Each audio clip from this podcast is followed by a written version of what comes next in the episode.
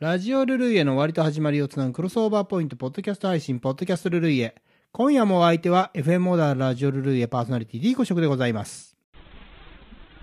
ルルイエ。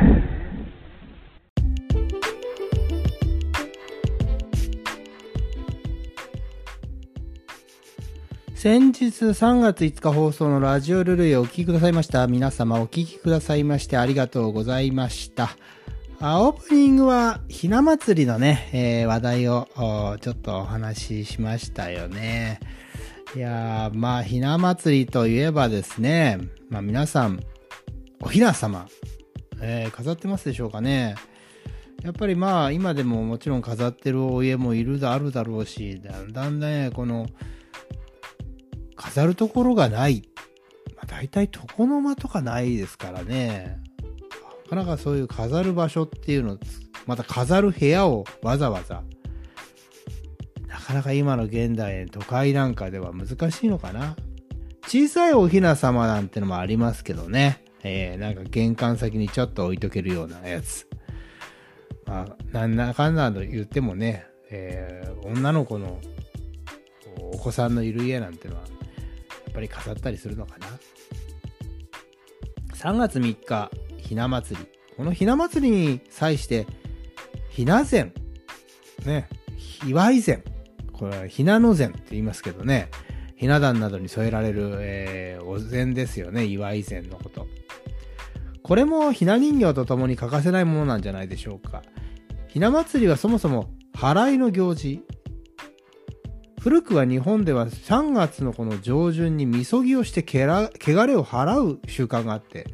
その時にか紙や土で作った小さな人形を紙あの川や海に流したものがやがてひな人形になって人々に愛願干渉されて現在のひな祭りとして発展していったわけなんですけどね、まあ、だんだんこのなんつうのかなそれ流今まで流して川に流してたそういったまあなんていうのかなこのもっと質素なものですよ。流しちゃうんですから、えー紙で作った、まあ、よりしろということ言うんですけどねこの自分の身代わり人形。なんですね。でそれ自分の汚れをその人形に移して、えー代わりに流れていってもらうと。ずっと川を流れていくと川の向こうは海海にたどり着く。海の向こうは、えー根の国常世の国と言ってそのそこの神様が全部そういうの引き受けてくれるんですね汚れを、えーあの汚れとかそういったものは黄泉の国の担当と、まあ、そういうことになってると。まあそういうような、えー儀式をしたと。ところがねだんだんやっぱこの江戸時代入ってこの戦争などないのでねなんてお金がお金持ちってのが生まれてくるんですよやっぱり。そうするとやっぱり贅沢なものを作ったりして、えーするようになると。あ贅沢をするようになると、ねあのそれでおひなさんに着せる服なんかも本物になってくる。まあ一番贅沢だったと思うのは元禄時代なんかなんじゃないかなと思うんですよね。元禄美名と言って、えー大きなおひなさんがあるんですね。子供ぐらいあるやつ、えーそれに本物の着物を着せて。まあそれ贅沢なもんですね。でところがこれがまたあの贅沢禁止令っていうのはたびたびありましてですね。天保の改革とか。そうするとね、えー今度はおひなさんが小さくなってくる。そのような繰り返しをしてるんだと思うんですけどね。まあ僕は思うのはねそのそれのせいだと思うんだよね。あのおひなさんをこの出しっぱなしにしないっていうの。あ早くしまわなきゃいけんって。こひな祭り過ぎたらあのすぐ片付けなきゃいけないっていうのはあの贅沢禁止令のせいだと思うんだよね。いつまでも出しっぱなしにしてるとお上にね、えー密告するやつが現れてそれであのお咎めを受けると。いうようなことがあったのではないか。だから早をしまってしまわないと、えーいけなかったんじゃないかなと。これは想像してるんですけどね。どうなんでしょうか本当のところは。もうちょっと調べてみたいと思いますこの辺はね。まあそれはともかく、えー今日はひなの膳の話をしたいと思うわけでもうひな人形の話はまたこのぐらいにしておいてね。ひな壇に添えられたひなの膳このそれの意味っていうのをね考えていきたいと思いますけどね、まあ、まずはひなの膳に欠かせないのが桃の酒と白酒ねええ桃酒ってやつですよ。これ桃の酒っていうのは、桃の花を浸した酒で3月3日の桃の節句に飲めば100秒を除くと言われてる。で桃っていうのはやっぱり中国、ね、あの古来中国ではやっぱ邪気を払う仙木と考えられていたことから桃酒を飲む習慣ができたと思われるんですね。またね、またこの桃っていうのは弥生時代の石器からあいあの桃の種が出土してる桃の種っていうか、まあ、桃の種の核ですよね。それが出土してることからね、あの古くから日本では桃を食べてたってことは分かってる。で、日本でもやっぱり魔除けとして桃の木の存在っていうのがあるっていうのはね、うん、やっぱり古事記あたり、この黄泉の国のね、えー、話が出てくるあたりですよね。イザナギが、亡き妻イザナミを連れ戻そうとよ死者の国である黄泉の国に赴くわけです。えー、まあ、イザナミっていうのは、あの、神様のこ、こう、神様を生んでいくんですね。そうすると、その、火の神様、火の神土っていうんです。それを生んだ時にね、えー、やけどして死んじゃうんだな。そうするとやっぱり死ぬと黄泉の国に行かなきゃいけない。イザナギはね、その、イザナミが黄泉の国に行ってしまったのを非常に嘆いて、えー、苦しんで、とうとう会いに行っちゃうんだな。黄泉の国に。ところがそれがやっぱりうまくいかないんだよね。その、会いに行ったら、イザナミはもう違うものになってたんだね。それに驚いて逃げていく。そうすると待ってということで 追いかけてくるイザナミが。えー、黄泉の軍勢というのをけしかけてきて、えー、世物仕込め、世物戦、それから7匹の雷獣っていうの、この 3, 3種類。そうすると、この、世物平坂という黄泉と、この、黄泉の国とこの中津国の間、ちょうど中間にあるところの坂がある。黄泉の国の入り口は坂なんだな。その境まで来て、そこの上がったところに桃の木が生えてたって言うんですよね。その境目に。でそれでそこに桃の実が3つついてて、それを1個ずつ投げていくと。えー、1つ投げると世物戦あ去って1つ投げると世物仕込めは去ってもう1つ投げると来獣は去っていったとこの辺がちょっとあ3枚のお札なんかのストーリーにちょっと類似してるような、えー、気がいたしますけどね。えー、そういったまあエピソードでくる。その辺を考えると、これ邪気を払うっていうのは昔から、えー、考えてたってことは分かりますよね。まあ、いずれにしても中国由来っていうの気がしますけどもね。またね、この実際、実質そういう、まあ、オカルトもあるけども、桃の葉っていうのは、えー、汗もやただれに効くとしてね、お風呂に入れてこれ桃湯たんって言って、ね、入ったりするようなことがあるようですよ。で、葉っぱの汁を飲むと、魚の中毒を緩和するとかね、まあ、そういったようなね、あの古来から、あ漢方って言ったらいいのかな、まあ、まあ、それ自然由来の薬として、えー、用いられてた。これにね、白酒っていうのは加えられてくるんだね。白酒って何なのかって思うんですけど、やっぱりこれね、桃の赤に対しての白って紅白ってことなんだと思うんですが、えー、白酒とは何かというと、あの、みりんや、えー、焼酎などにね、蒸した米を入れて、で、米麹と合わせて1ヶ月ほど熟成させる。それを軽くすりつぶすと白く濁った酒になる。それを白酒って言うんですけどね。これあの中国のあの蒸留酒のパイチューとは違いますよ。白酒っていうのはね。ただまあ、そんなわけで、完全にお酒なんですね。日本酒みたいなもんですわ。アルコール度数10%ぐらいあるじゃないですか。そうすると、子供の頃そんなの飲んでたかしらって思うと思うんですよ。だからね、子供の頃飲んでたのは甘酒なんじゃないかなと思うんだけどね。うん、その辺の記憶曖昧ですけれども。それからひし餅ってのも欠かせませんよね、ひな壇に。ひし餅ってのはのし餅をひし形に切ったもので、通常は赤、白、緑の3層構成されてる。この色に意味があります。赤は口なしが解毒剤。白が血圧低下剤。緑がよもぎで増血剤として、えー、それぞれに薬効がある。これはね、京都では、これはお茶をやってる方なんかはね、3月3日の決まりのお菓子ってね、ひっちぎりってのがあるってのご存知かなと思うんですよね。ひっちぎりっていうのは餅をこの引きちぎった丸餅を引きちぎった形をしててその上にあんこが乗っかってるようなあお菓子なんですが和菓子ねこれはね元を正すとその宮中で3月3日上司の節句にこのお餅をついてそれをお供えする神様に多分ね、うん、神様でいいと思うんです神様をお供えするそれをあの子供たちに振る舞った時に引きちぎってみょんプチッとか引きちぎって配った。ね。ということになってるんで、それをひっちぎり餅と呼んでたんですよ。で、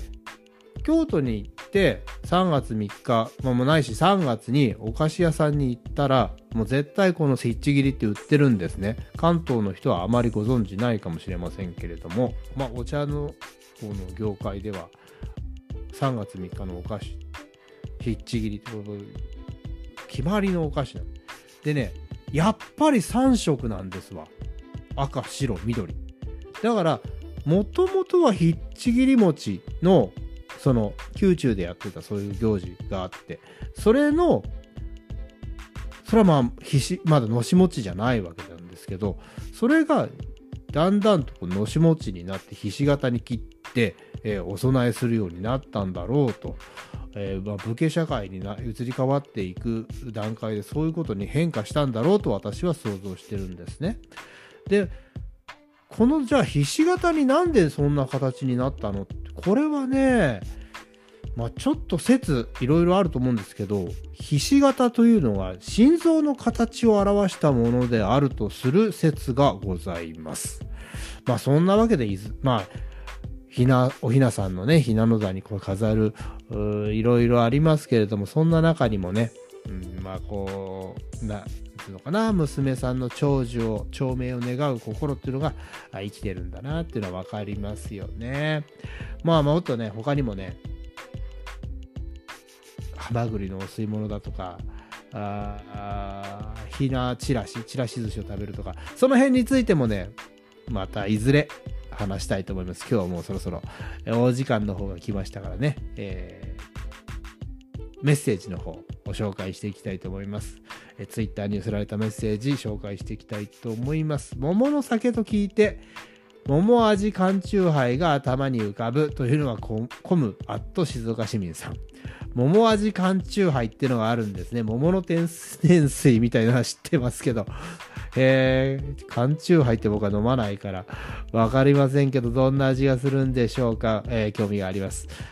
桃桃の味缶中杯でね、これはもう、まさに桃、桃酒と、ね、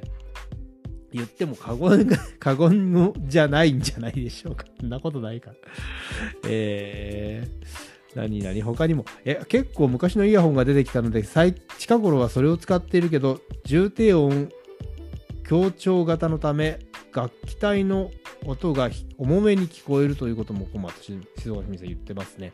そうなんです。実はかなりイヤホンというのは影響すると思います。あの、聞き応えに影響してくると思います。僕もね、あの最近ちょっとその新しいヘッドホン買おうと思ってるんですけどねやっぱりそういうのってこの影響はあると思うなだけどそうだなと思ってあの言ってもね結局自分がよく聴く音楽に合わせたやつを買うのがいいのかなと思うのと、まあ、もしヘッドホンイヤホンならまあカナル式がいいのかとかいろいろ好みがあると思うので、やっぱり結局耳が痛くならないやつがいいと思います。少なくともルルイエを聞いていただいている30分つけつけてられるやつ、ストレスなくつけてられるやつを選ぶのがいいと思いますね。えー、それから、えー、っと、なんだ、あとは、あ、ゆうもふもこさんは、さよならマーチというようなあメッセージをね、別れしなに、えー、いただいております。いいですよね。えー、このさよならマーチというね、楽曲ございますよね えさよならマーチってやつです。やっぱり朗らかで楽しい感じが GS というのは D2 ベンベンさん。これね、そうなんだよ。GS というのは、まあ、68年くらいまで67年68年ぐらいまで69年はギリギリそれくらいまでの能天気さというのが GS なん。70年に入るとね途端にこの音楽 GS の音楽って駆逐されて暗いイメージの音楽になっていくんですよ実は。暗い生活感のあるイメージなんかそういったものにね途端になっていくね流行歌がうんこの辺はいいところに気づいてくれたと思ううんありがとうございます。えー、べんべんさん、今日もありがとう。いつもど通りがちょうどいい。来世でもよろしく、ちゃおちゃおというメッセージね、えー、頂戴しました。いつも通りがやっぱりちょうどいいです。本当に。僕もそう思います。いつも通りというね、ものを目指していきたいルルイエであります。えー、ピロハル A さん、チャオベストオブルルイエの選曲でしたねということですね。えー、ありがとうございます。やっぱりルルイエ的選曲というのがありますからね。その通り。ベストオブルルイエいいな。今度からもちょっとこれ使っていきたいですね。積極的に。うんうんうん。えー、っと、えー、っと、えー、っと、えっと、あとは、ヒーローユウキさん。お疲れ様でした。今夜の曲はイントロが渋い曲が多かったと思います。そうですか。イントロかなりこだわっております、私。確かにおっしゃられるように良さが再確認できる選曲でした。オープニングトークひな祭りでした。桃のお酒美味しそうですね。ポッドキャストでは桃を深掘りしてくださるのでしょうか楽しみですというメッセージいただきました。桃はいろいろと神がかった果物なのかもしれませんねということであります。いや、本当にそうですよ。桃というのをね、大事にしていきたいな、大事にしていきたいなって変な言い方。桃、桃にまつわる、あの、何かこういう伝承などありましたらまたね、いろいろ調べていきたいと思います。それから今日じゃあ最後は、純才さんのメッセージ。T 公爵様、変な時間に申し訳ございません。いやいやいや、どんな時間でもメッセージいただけて結構です。でも私も好きな時間に読みますんで。でバレえー、っと、うかうかしていたらお節句が過ぎていって、追いついていないので、D 公爵様のお話とてもありがたいです。楽曲もルルイエについてこいよと引っ張っていただく感じでしたということでありまして、そうね、本当になんだかこの、うかうかしてたら、え、本当にもう節句が過ぎていってしまうというのまさにそういうような目まぐるしい世の中になっておりますよね。えー、なんかまあこのもうちょっとこうゆったりとした時間を過ごしていたいくという、まあ、そういうのが贅沢なのかもしれませんけれどもそういうね、えー、気がいたします本当にうかうかしてたらいい子になっちゃうよかということで今日も、えー、今後の D 公職のポッドキャスティングにご期待いただけたらと思います。